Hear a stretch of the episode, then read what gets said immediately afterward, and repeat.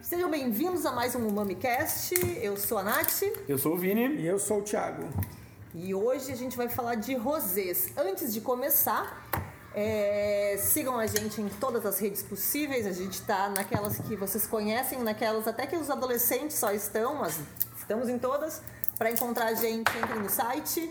Não quebra a garrafa antes da hora, Thiago. Tampa de vidro. É, o site é umamimag.com.br. Lá vocês vão encontrar o link para todas as redes possíveis: Instagram, Facebook, SoundCloud, Spotify, tem até trilha sonora. YouTube. YouTube, YouTube. E o episódio de hoje tem apoio do Empório Mercantil, que é um empório não só de vinhos, mas de outras bebidas e comidas gostosas, que fica em Pinheiros, em São Paulo. Para quem está ouvindo esse podcast, pode aproveitar o frete grátis para todo o Brasil. É só inserir o código UMAMI no carrinho na hora de fechar a compra. E esse código vale para qualquer quantidade e qualquer valor. Então não tem valor mínimo, pode comprar uma garrafa só. Ou não, não precisa ser garrafa, pode ser comida, pode ser o que quiser. Inserir o código UMAMI, frete grátis para o Brasil inteiro. Então, vamos começar. A gente tá. Falta o senhor Vini. Quer ter um vislumbre de como é o Empório Mercantil? Segue eles no Instagram em arroba Empório Mercantil. Boa, Vinícius E Thiago. também me sigam no Instagram, que é arroba Vini Mirago. Não sigam o Vini, ele é muito chato. Mentira, sigam o Vini. É, eu tô tentando, eu tô tentando fazer uma introdução, mas estou sendo interrompida toda hora. Então nós vamos falar hoje sobre vinhos rosés. Tiago Fátio, o que que você acha de vinhos rosés? Eu acho eles muito bons pra tomar. Eu adoro vinho rosé. E tu, Netinha? Eu adoro vinho rosé também, né? Adoro vinho. Por que que não adoraria o vinho rosé? Muito bem. Gosto muito do rosé. E a gente recebeu aqui que esse vai ser o vinho da nossa degustação final, né? Que a gente sempre faz. Agora, ah, o vinho que nós recebemos do Empório Mercantil, que é uma garrafa magnífica. É, eu vou falar sobre essa garrafa. Eu contei essa história, ela tem várias etapas, né? É, Eu fui para uma feira em São Paulo e eu vi essa garrafa na feira, trouxe uma garrafa para Manô, tirei foto e mandei para Nath, pro Thiago e falei da garrafa que é linda. O nome do vinho é Gem, G-E-M de gema, ah, um Peydoc, ah, francês, rosé e não- não- eu comprei porque a garrafa é linda.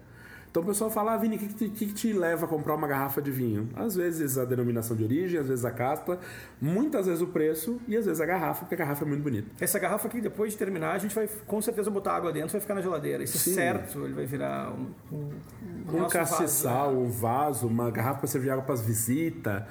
E aí, ah, dias depois, a Nath e o Thiago receberam esse vinho em casa para provar.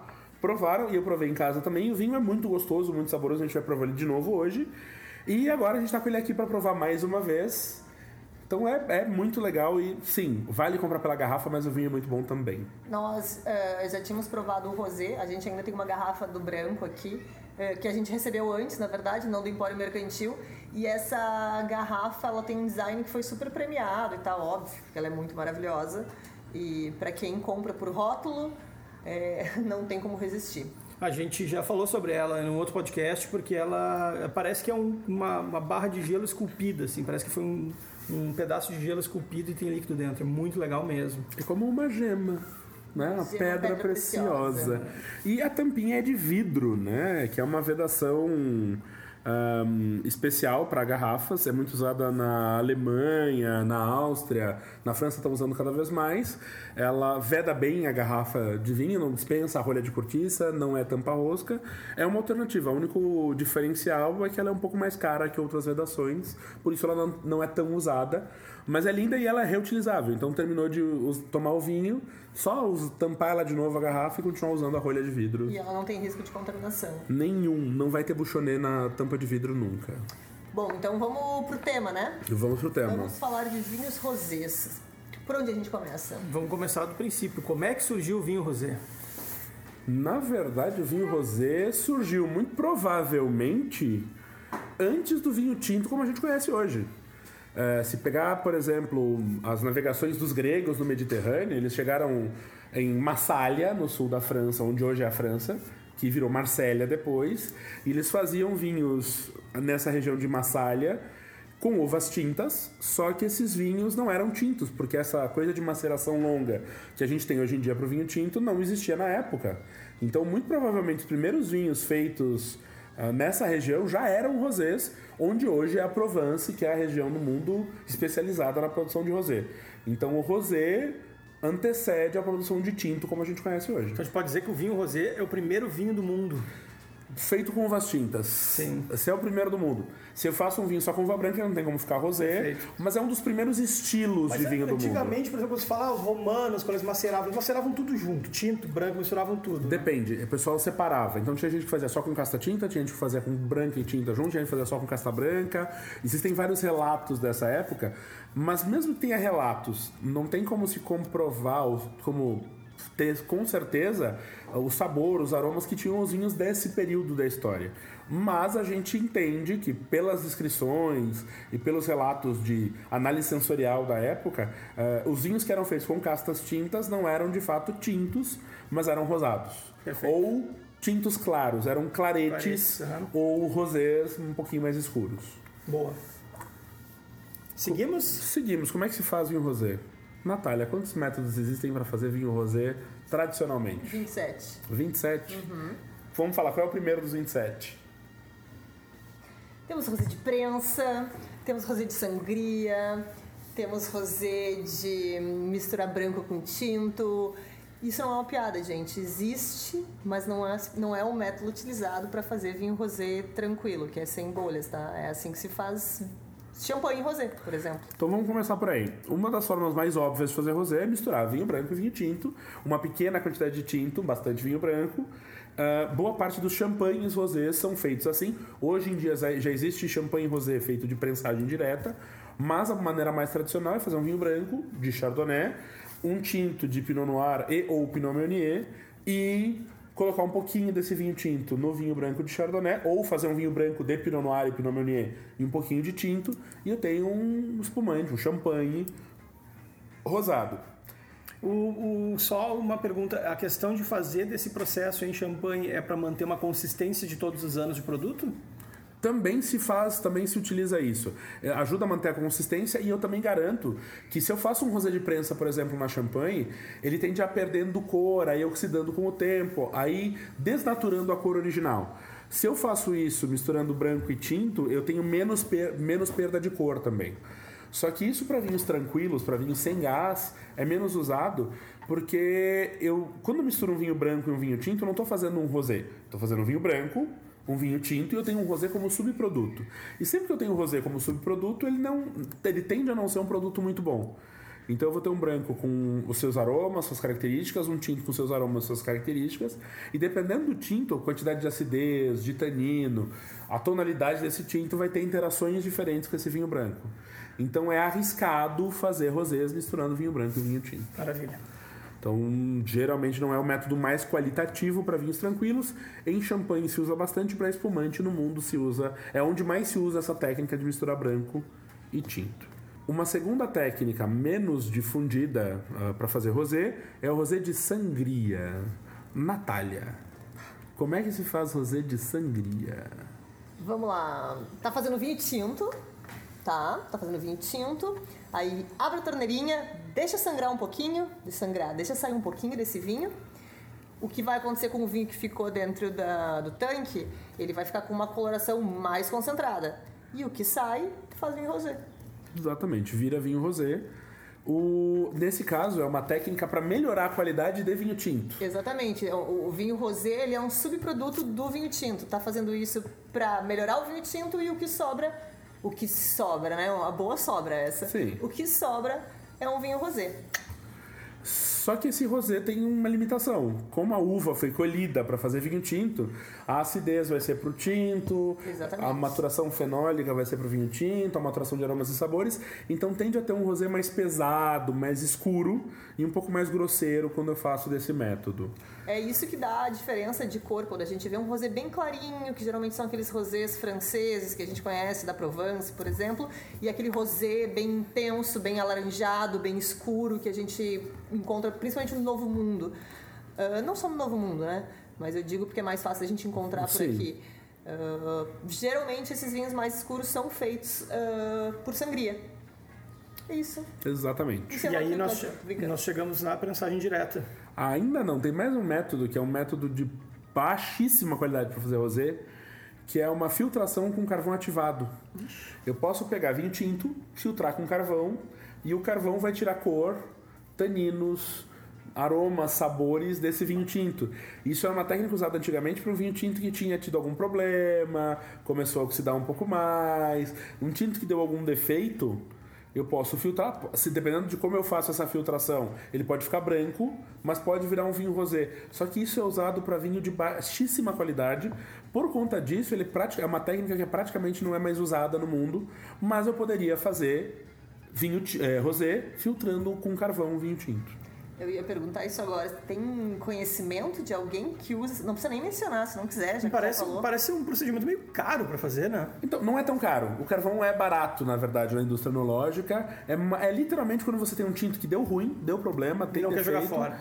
Tu não quer jogar fora, e aí tu toca pra rosé. Só que, de novo, eu tenho um vinho tinto. Sim. Acidez de tinto, corpo de tinto. Tanino, tudo. tudo pensado pra ser tinto, eu só tô Mudando a cor dele. mudando a cor e tirando aroma e sabor e característica. Então ele realmente é um rosé de baixíssima qualidade. Eu não conheço ninguém hoje que usa essa técnica, mas está registrado na literatura e é possível que tenha alguém no mundo que faça ainda, etc. Mas é, é a, é a técnica menos usada e de pior qualidade para fazer rosé. Boa. Ótimo. A técnica de maior qualidade para fazer rosé hoje em dia é a prensagem direta. Como é que se faz rosé de prensagem direta, Thiago Fátio? Se esmaga e prensa, né? Se esmaga e Basicamente prensa. Olha, olha que, que, que sintético. Ah, se esmaga e prensa. Em duas palavras, como é que Contato, se faz? contato mínimo, pega com pouca cor, extrai pouco tanino, vai ter acidez alta e aí vai ser um produto de qualidade, acredito eu.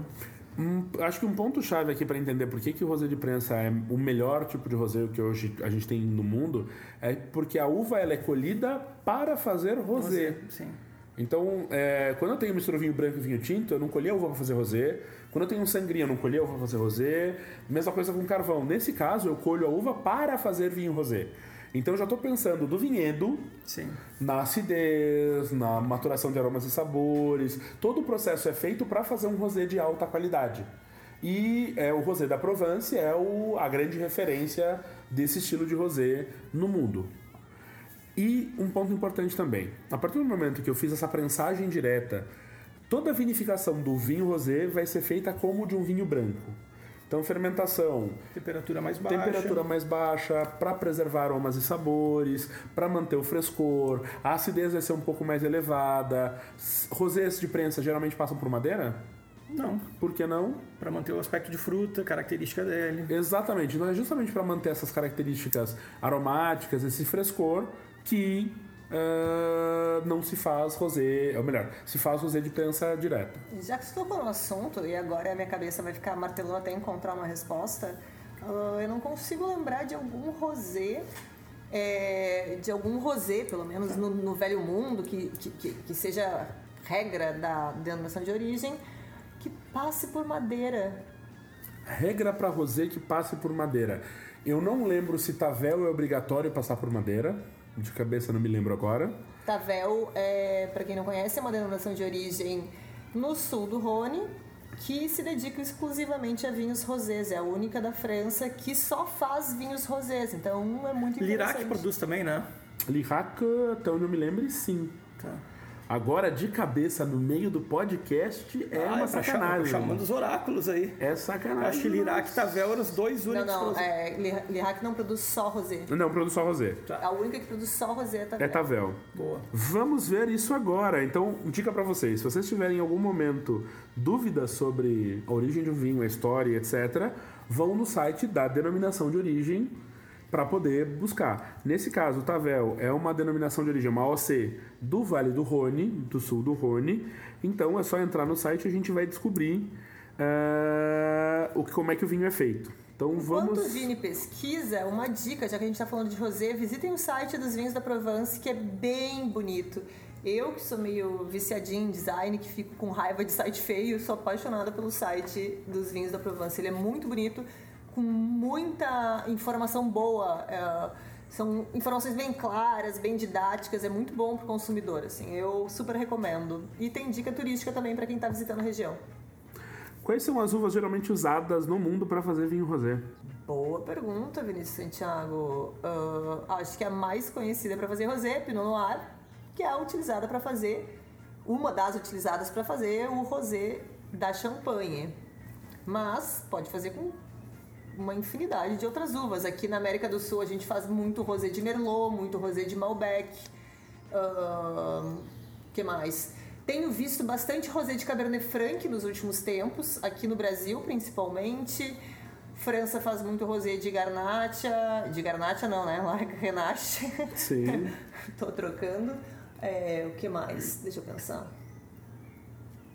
Qualquer uva tinta. Grenache se usa muito na Espanha. Acabei de falar. E na França também se usa Grenache, Garnacha. É a mais usada ali no, no Mediterrâneo para fazer rosé. A gente tem grandes um, rosés de Grenache na Provence. Tavel, a base é Grenache, mas não é a única. E a gente tem também na Espanha, Navarra. Bastante rosé de Garnacha. Exatamente. Ainda não achei informação sobre madeira no Tavel mas ele costuma ser mais alcoólico e com bastante intensidade de cor. Um dos poucos rosés pra, apropriados para envelhecimento, né? Sim, é um dos poucos rosés para envelhecimento e ele é um vinho hum, que é muito é o vinho do Natal na França. É o vinho do fim do, do fim de ano do francês é o Tavel. Que doido. Uma curiosidade. Que é muito, é muito curioso, porque a gente, quando fala de vinho rosé, fala sempre de um vinho muito fresco, muito jovem, né? A gente nunca pensa para envelhecimento. Eu nunca tomei um rosé uh, envelhecido, já tomei rosé velho. Rosé de envelhecido. passado. Mas um rosé evoluído, um rosé envelhecido, eu nunca tomei. Fica aí a dica, quem quiser mandar uma garrafa para cá pra gente fazer essa degustação. Vamos ficar bem felizes. Já provou algum, Vini? Rosé Não me lembro de ter aproveitado véu, que tem alguma coisa de envelhecimento e tudo mais, mas foi isso. Não me lembro de provar rosé envelhecido. Uh, o rosé, diferente do branco e do tinto, a cor não muda, não tem a ver com o envelhecimento do vinho. A cor do rosé tem a ver com a casta e o processo de elaboração. Isso é um ponto importante. Então você vai ter rosés mais pink, rosés alaranjados, alguns rosas alaranjados, e a intensidade de cor também varia pela casta e pelo processo. Então não dá para julgar um rosé pela tonalidade. Pela capa. Pela capa. Tem tons diversos de rosé. É, parafraseando o filme, tem mais de 50 tons de rosé, literalmente. Bom, quer dizer então que em qualquer lugar, qualquer tipo de uva tinta se pode fazer rosé, né? Virtualmente. É mais difícil com castas tintoreiras, com as castas tintórias. Verdade. Porque tem muita cor e aí é mais difícil fazer uma prensagem para tirar pouca cor. Então, tintoreira, só para o pessoal que está ouvindo, é a casta que tem a polpa dela colorida. Ela tem a casta, a casquinha dela, não só a casca, mas a polpa dela com a, com a tonalidade vermelha. Então, isso aí já passaria uma cor muito grande numa pressagem direta, enfim. Então a gente teria já quase um tinto, né? não um rosé de cor. Exatamente. O que, que a gente tem de castas tintoreiras? Alicante Boucher é uma delas. Uh, Alicante Boucher é uma delas, Aspirante Boucher, tem outras castas com muita intensidade de cor que aí não são muito utilizadas para rosés. Bacana. Um ponto importante, nem Lirac nem Tavel são obrigados a passar por madeira, mas eles são rosés de sangria tanto Lirac e Tavel, que são os principais rosés do sul do Rhône. Por isso eles têm mais cor, mais potência, mas são muito gastronômicos e, como eu falei, são os vinhos do fim do, fim do ano na França e vale a pena provar esse estilo de vinhos rosés. É um vinho bom para comer com peru? Não, é um vinho bom para comer com peru. A região mais importante do mundo dos rosés é a Provence. Então, Provence é uma região praticamente especializada em rosé. Tem branco, tem tinto na Provence, mas é a referência né, para rosé no mundo. No Rhône, Tavel é um dos mais importantes. E fora isso, tem rosés no mundo inteiro. Só que região especializada em rosé é só a Provence. Aí tem várias denominações que fazem rosés dentro da área da Provence. Perfeito. Que fica no Bandol, sul da França. Vai falar de tudo, né? Exatamente. Tem uh, Bandol, tem Côte de Provence, Coteau des en Provence, por aí, Coteau en Provence, e por aí vai. Provence, Provence, Provence. Lembrando que Provence é a região das lavandas, das flores. Das abelhas. Das abelhas. Como é que é a praia aquela da Brigitte Bardot? Clássica? Qual é a praia da Brigitte ah, Bardot? Ah, agora eu me esqueci. Eu vou lembrar daqui a pouco. Thiago puxa essas referências. Saint-Tropez. Saint-Tropez. Também produz. E bota a calça centropé que deixa um biguinho de fora. Entra... É isso? Sem parar. É É gera, gera- gera, geração, Coca-Cola. Bom, ah, muitos rosés vão preservar os seus aromas frutados. Então, alguns dos principais escritores aromáticos de vinho rosé são fruta fresca, vermelha fresca. Então, vai ter morango, framboesa, groselha, cereja. Pode ter uma nota de amora. Frutas de caroço como pêssego, nectarina, ah, ah, abricó, né? O damasco fresco também. Notas cítricas como toranja, laranja são tradicionais. Rosas é um aroma tradicional de rosés. Melancia, melão, essa, essa nota tropical ah, também funciona. E a gente vai ter alguns rosés que vão ter uma nota mais vegetal, herbácea, principalmente os feitos de Cabernet Sauvignon, os feitos de Cabernet Franc, Carmenère costumam ter uma notinha de pimentão, uma notinha vegetal. E alguns rosés vão ter uma nota que lembra algodão doce. Aí, por causa da malolática, Não necessariamente. A maior parte dos rosés não faz malolática para preservar a acidez. É, é um descritor que geralmente é usado para rosés, especialmente um tipo de rosé. Então, eu vou indicar para vocês quatro estilos de rosé para conhecer. Primeiro deles, que é esse que tem nota de costumeira, de algodão doce, de. O pessoal, é, isso é geralmente descrito em inglês como cotton candy, é o White Zinfandel. O White Zinfandel é um rosé clássico dos Estados Unidos. Ele é um rosé que tem a fermentação alcoólica interrompida. tem um açúcarzinho, né? Tem açúcar residual, então é um vinho meio seco, ah, às vezes meio doce. Os melhores têm uma acidez média para alta, tem bom frescor, muita fruta ah, e é aquele vinho barato para tomar nos Estados Unidos. É, quando eu dou aula, eu geralmente brinco que o White Zinfandel, que tem, apesar do nome ser White Zinfandel, ele é um rosé feito da uva Zinfandel. Aquele vinho que você vai estender uma canga em São Francisco, comprar uma garrafa barata na farmácia ou na lojinha, tomar bem gelado cantando Age of Aquarius, sabe? É, isso é White Zinfandel. Sucesso, hein? É vinho de jovens. Exato. Facinho, frutado, docinho, barato. Então, Zinfandel é vinho de jovens. Boa. A gente falou bastante do Tavel. Mais encorpado, mais alcoólico. A acidez tende a ser mais baixa do que os outros rosés, porque ele é um rosé de sangria. Ah, fruta madura. Harmoniza muito bem com carne na brasa. Sabe carnezinha grelhada? Com Tavel funciona bastante bem. Com o peru do Natal é uma ótima harmonização. Os Pinot Noir Rosé, aí tem vários no mundo. É, também é um terceiro estilo de rosé que são frescos e leves, tem notas de maçã, costumam ter uma nota que lembra melão. Para queijo de cabra, Pinot Noir Rosé é uma delícia, porque a acidez é bem alta. Ou então carne de caranguejo, que tem aquele toque adocicadinho da carne do caranguejo. Pinot Noir Rosé é uma baita sugestão. Eu comeria um caranguejo agora. Boa. Fácil. E o quarto estilo são os rosés da Provence, que são frescos, secos, geralmente muito florais e frutados. Ah, tem uma nota mineral, vários deles, e são versáteis na harmonização. E para harmonizar com rosés, a gente sugere, bom, um salmão com ah, um salmão grelhado, um salmão sem, não precisa ter muita nota defumada com o rosé, porque como a maior parte não passa por madeira, a nota defumada costuma ser excessiva nesse caso. Mas um, um salmão grelhado com cuscuz marroquino ficaria muito bom com rosé. Dizer que eu fiz um teste aqui em casa com rosé e funcionou super bem, que era um dia tipo hoje, um calor, e eu fiz uma feijoada. E eu tomei um rosé e funcionou. Funcionou muito bem. É uma das grandes sugestões de harmonização da, da ABS, né? como formação de sommelier profissional, é rosé com, ah, com feijoada. ah, porque aí nesse caso é- a intensidade de sabor do rosé nem sempre é parelha para feijoada, mas a acidez, o frescor vai, vai funcionar bem com a feijoada.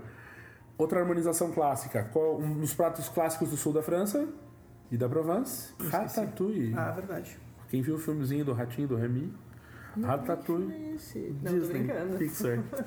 Então, ratatouille funciona bastante bem. Uma massa ao pomodoro, massa com molho vermelho. É uma boa escolha também pra quem quer ah, ficar só nos queijinhos e salames, charcutaria em geral, porque a gente sempre fala aqui que é muito difícil, né? É, escolher um vinho tinto para dia de queijos e vinhos o, pode combinar muito bem com a charcutaria, mas o vinho tinto pode atropelar a maioria dos queijos. Um vinho branco pode ficar muito bem com queijo e não se dá muito bem com a charcutaria. O vinho rosé fica naquele meio termo perfeito para é, para combinar com tapas de frios, com canapézinhos em geral. E ele é um ótimo vinho para ser tomado sozinho, né? Para combinar com um dia bonito. Ele harmoniza perfeitamente com um dia bonito. É um vinho harmoniza com o Brasil, né? País tropical, verão, calor, carnaval, Piscininha. piscininha. amor. Nossa, eu tô péssima hoje nas minhas referências musicais aqui. Que temperatura a gente serve vinho rosé, Natália? Fresquíssimo. Ah, ó, a temperatura que você quiser, gente. Não, serva um vinho fresco. Ligeiramente fresco, fresco, ali por volta dos 10 graus, tá bom, 10 a 12. 10 a 12, um pouquinho mais gelado também funciona, a gente tá no país tropical. É verdade. Que tipo de taça a gente serve vinho rosé? A que você quiser, beba no bico, amiguinho. Mas se quiser fazer chique. Usa as taças de, de vinho branco, que tá ótimo. Perfeito. Como ele é servido gelado, uma taça menor, pra não deixar o vinho A esquentar. gente tá tomando uma ISO funciona. aqui que pra mim funciona super bem. Sim. Aliás, a minha manifestação agora é: a gente não está tomando, porque eu não tenho nenhum vinho na minha taça. Ainda não.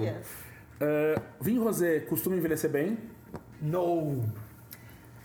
Depende se você está tomando vinho rosé de Tavel. Não, não é o caso. Vinho rosé é um vinho para ser bebido fresco, um vinho jovem para tomar até Dois, três um, anos, dois né? anos depois. Eu diria que três anos o vinho já, tá no provavelmente já limite, é. está no limite, vivendo perigosamente.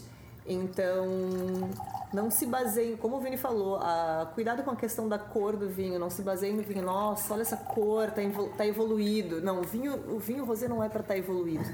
Ele provavelmente evoluiu para a morte dele, se ele evoluiu. Se tu quer tomar um rosé, tu quer tomar fruta e tu quer tomar acidez e frescor, né? Então acho que é isso aí que tem que buscar. E vamos ao Gen, vamos à nossa degustação Quer indicar um vinho? do dia.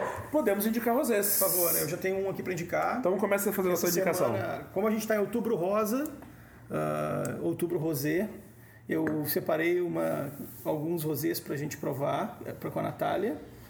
Ah, tá pensando no Natalinha? Nossa, eu tô aqui desesperada Bom, eu vou- porque eu esqueci dessa parte de Eu indicar, um vinho. eu vou indicar o, o- um rosé que tem um custo-benefício bem legal. Eu já tomei, é bem gostoso. É um Lídio Carraro Faces Rosé. Ele é de Pinot Noir, graduação alcoólica de 12%, é do Serra do Sudeste, região aí de Encruzilhada do Sul. Esse vinho é de 2017, então tá dentro do prazo limite que a gente colocou de 2, 3 anos, né? Para consumir rápido, bora beber, eh, vinho fresco e é só procurar online aí que vocês acham. Vou sugerir quatro rosés brasileiros de estilos Quatro, diferentes. cara. Quatro. Só tem um. Não vem com essa, não tem esse. Essa, Vou essa... dar quatro dicas. Ah, então tá. Ele é o dono do, do- da, da, da bodega hoje. Dono Então da eu vou dar bodega. mais uma depois. Então, primeiro, eu vou dar. é Porque são vinhos de regiões diferentes e com estilos diferentes. Então daria para harmonizar uma refeição inteira com esses quatro vinhos. Então, sugiro o Marie Gabi, da Routier da Rica Hair. Perfeito. A safra nova desse vinho tá super fresca, super frutado, ah, super agradável. E é um vinho da campanha gaúcha. A gente tem Viládio Bassete de Santa Catarina. O rosé da Viládio Bassete tem uma nota de pêssego, de mamão, muito gostoso, para harmonizar com crustáceo, com mexilhão. Esse é rosé. um baita rosé. Esse rosé tá bem da hora mesmo. Agora que tu falou, eu- a gente provou A gente ele provou. esses tempos, ele tá muito bom. Ah, o Terroir Rosé da Cavigais, aí a gente tá indo para um estilo de rosé espumante. Boa. Mais maduro, mais complexo, elegante, uma fruta em calda, uma nota de cogumelo, uma nota terrosa. Então, para alguns pratos difíceis de harmonizar, para uma carne, uma massa mais complexa, funciona super bem. E um rosé para sobremesa é o Aquarela da Casa Perini. A Perini tem um moscatel rosé, Bacana. feito com moscato hamburgo. Então, é muito frutado e com sobremesa à base de fruta, uma cheesecake de morango, uma cheesecake de groselha, de framboesa, ah, um sobricolé de fruta vermelha, funciona super bem com moscatel rosé. E aí, bem gelado. Bem gelado, funciona super bem. Já que vocês estão aí hoje falando, sendo econômicos, se bem que não, né? Falou do terroir da Cavegás, que não é tão econômico assim. Ah, eu vou extrapolar um pouquinho a minha indicação de rosé, e aí é uma indicação pelo seguinte motivo. Eu já comentei isso com o Vini, o Vini já tinha pedido para ele organizar degustações de rosés há bastante tempo, porque não é um tipo de vinho que a gente costuma degustar com frequência, não é, é o tipo de vinho que a gente costuma abrir e beber e não degustar. Mas um dos, dos rosés que eu provei que eu lembro, e é isso que me marcou, eu lembro do rosé, foi o Susana Balbo Signature Rosé. Ela tem alguns outros rosés mais baratos, esse, o Signature tá na casa dos 130 reais, mas é um puta rosé. É aquele rosé pra servir na refeição inteira, pra fazer bonito, pra dar de presente. A garrafa é bonita e é um baita rosé. É muito gostoso, muito estruturado e eu tomei isso no carnaval e eu lembro dele até hoje. É um dos poucos rosés que eu lembro, assim, que ficou na memória. E eu vou indicar o último, então, que é um rosé icônico, não só pelo vinho, mas pelos personagens que tem o vinho, que é o antigo casal Angelina Jolie e Brad Pitt, que é o Chateau Miraval, né? Claro. Então é um, é um conhecidão. É... Ah, é bonita essa garrafa. A garrafa é, É bonita, pô, e foi feito pelo Brad Pitt, pela Angelina Jolie, tem que ser bonito, né? O Brangelina. Brangelina. E aí, então é um vinho, eu vou te dizer que eu não recordo muito bem, porque faz tempo que a gente tomou, mas quando tiver a oportunidade eu vou degustá-lo novamente. Não, e ele é um baita vinho pra dar de presente, ele é mais caro, né? Ele é É, acima de 200 reais esse vinho aqui já. Mas é um puta presente, a garrafa é linda, ele é famoso e é um Provence, né? A gente tá falando aqui de Provence. Exato. Eu acho que é isso, né?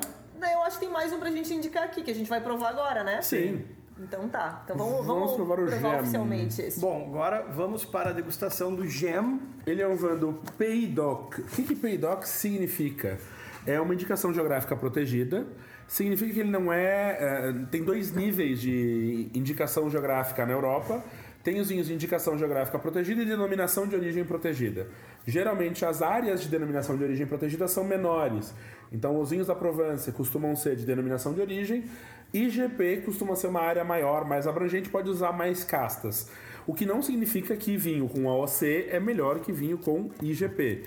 Tem, é, é mais uma questão de tipicidade do que de qualidade, muitas vezes. Esse vinho foi, ah, foi um recebido nosso da Empório Mercantil, que está nos apoiando nesse podcast. Então façam suas compras no site emporiomercantil.com.br, usem o código MAMI. Ah, lembrando que as compras e o desconto de frete grátis valem para qualquer quantidade e qualquer custo dos produtos. E a gente vai degustar esse jam, então. E assim, ó, gostando de vinho ou não, vocês vão gostar dessa garrafa, porque ela é maravilhosa. Já vou deixar a dica aqui, é um ótimo presente. Garrafas bonitas são sempre um ótimo presente. Vou tirar uma foto agora para postar para vocês também. O custo dele na loja é de 115 reais no emporiomercantil.com.br. Bora lá, Vini Boy? Bora lá. Uma, curi- uma curiosidade sobre esse vinho: as uvas foram colhidas à noite para preservar o frescor. Então, ele é um vinho feito de Grenache, bastante jovem. A- ele é pálido, então, um vinho de coloração pouco intensa. Eu não pesquisei nada sobre esse vinho, mas pela tonalidade, ele tem uma tonalidade que é o que a gente chama de casca de cebola, que é comum dos vinhos da Provence. Exato. E eu presumo que ele tenha sido, tenha sido, foi ótimo, né? Tenha sido feito, hum, de- seja um rosé de prensa e não de sangria. Mas o Vini que tá com informação aberta aí, Acredito que sim, é, uma, é um rosa alaranjado, muito bonito, a prensagem direta tá aqui. No nariz é limpo, intensidade média, fruta vermelha fresca. nossa, ele tá muito fresco. Tá muito. Muito fresco. E olha que ele não tá nem super ah, gelado, ele tá um pouquinho acima, eu acho, da temperatura, mas ele Sim. tá. E tem um aroma floral também, né? Tem. Bem delicadinho. Mas é um floral bom, ele não Sim. enjoa, ele é muito bom. De, de- esse perfume dele é, não cansa. Uhum. E, e já te deixa salivando só no nariz, né? Incrível. Saliva no nariz chama coriza. Também. Verdade. Só pelo nariz. O aroma desse vinho enche a boca d'água. Ele me lembra bastante melão, sabe? Melão. Sim. Dá vontade de comer, sabe o que com isso aqui? Melão com presunto cru na beira da praia. Perfeito, perfeito. Nossa, Ah, olha que chique. né? Ah, eu só queria um melão com presunto é cru na beira da isso? praia com um é vinho que rosé. isso, sabe? Tá, gente, serve milho verde e queijo coalho na beira da praia também. Ou então, um, quer ostentar, pega aquele salmão defumado Ai, que com dill e aquele cremezinho azedo. Com esse vinho é fantástico. Pra quem gosta de ah, bagel no café da manhã. Exato! Aí toma um rosé da manhã Rosé já começa da bem. manhã. Gente, não existe hora pra tomar vinho. É. E outro teu café da manhã pode ser meio-dia, vai que acordou tarde. Tá, vamos beber? Vamos beber. Vamos lá. No paladar, ele é bem fresco, é um vinho seco. Muito frescor, uma boa acidez. Muito frutado. É, ele não é o rosé com a maior estrutura que eu já provei, mas ele é bem estruturado. Ele não é aquele rosé que parece uma aguinha, sabe? Que a gente só engole e não percebe. Ele tem uma estrutura, mas não é. Ele ainda dá pra tomar puro tranquilamente. Não pede comida, mas ele serve pra, pra comida. O que dá essa consistência vinho no paladar é a fruta, né? Porque ele tem bastante, Uhum. bastante fruta em fruta. boca. Bem, bem, bem gostoso. 12% de álcool. Ele tem uma, uma agulhinha, talvez? Ou eu tô meio doida? Então, é, sugere uma ligeira carbonatação, mas nada evidente. Que me deixa que eu gosto. Aumenta o frescor no Aumenta vinho. bastante frescor. A agulhinha não significa que tem uma agulha dentro da garrafa. É um pouquinho de gás carbônico solubilizado no vinho, mas não o suficiente para o vinho ser um frisante. Então, essa pequena quantidade de gás carbônico vai picar a língua, o que dá uma sensação que a gente chama de agulha. Que geralmente a gente encontra bastante em vinho verde, por exemplo, que a Exatamente. gente encontra com mais facilidade por aí. eh, dá essa sensaçãozinha de frescor muito gostosa. Falando em frescor, imagina uma salada grega. Tomatinho fresco, pepino, azeitona, queijo feta e um bom azeite de oliva. Eu comeria. Ah, comeria também com uma salada caprese, com uma Fácil. niçoise, com... Esse vinho dá pra beber com qualquer... Até comeria salada, que na verdade não é uma das minhas comidas favoritas, mas ele tem cara de salada. Ele tem cara de salada, mas ele também co- acompanha uma proteína mais simples. É um vinho bom pra quem tá de Sabe que dieta, que o franguinho grelhado. Não, agora eu vou, eu vou retirar, tá? Eu vou retirar o meu melão com presunto, que eu comeria tranquilamente. Sabe o que eu queria? Uma... Um monte de fruto do mar diferente, bem meio fritinho, assim, na beira da praia, sabe? Umas lulinhas, um polvinho, um mexilhão. Vamos sair daqui? Vamos acabar esse podcast e vamos pra praia? Bora, vamos pegar o carro agora e ir pra praia, que é sucesso. Então, um vinho muito fresco, fácil de beber, agradável, sirva gelado. Mas a gente tá tomando aqui uma temperatura que deve estar próxima dos 12 graus, 14 graus, ele tá muito agradável. É um vinho de piscina, mas é um vinho gastronômico também, acompanha bem comida. E pra, e pra explicar, eu tenho. E aí, de novo, eu entro na questão do o que é técnico e o que é pessoal. Tô falando aqui de uma maneira pessoal. Ah, não costuma me agradar muito vinho rosé que tenham notas. é, como é que eu posso explicar? A- a- a- aquela balinha, sabe? Nota de bala, nota. Sim. Uma nota que pode parecer um pouco infantil, pode parecer um pouco. Ah, A fruta sobremadura, aroma de bala mesmo. aroma de bala mesmo, né? Que, que, que dá uma sensação de que é uma nota artificial. Que é Sim. um sabor de fruta artificial, não a fruta em si, mas a versão bala daquela fruta. Esse vinho não tem isso. E geralmente rosé, que tem essa nota, eh, costuma me incomodar. Eu costumo tomar ele bem gelado pra não sentir. Esse não tem. Eu, eu gosto bastante dessa, dessa coisa mais fresca da fruta, um pouquinho um pouquinho mais verdinha, assim, sabe? Sabe o que que esse vinho harmoniza muito bem? Sushi. Ah, eu comeria um sushi agora. Sashimi, temaki, judô, karatê, essas coisas tudo. O sushi. Isso aqui com sushi, com temaki, funciona lindamente bem. Gente, tá na hora de encerrar esse podcast que esse vinho tá deixando a gente com fome. Então, é, tá aí mais uma prova de que o vinho é gastronômico. Ele nos fez lembrar muito de comida, o que é muito bom, o que é um ponto positivo muito grande pra esse vinho. Se ele tá nos fazendo lembrar de comida, significa que ele vai cair muito bem com comida e ele é muito gostoso mesmo.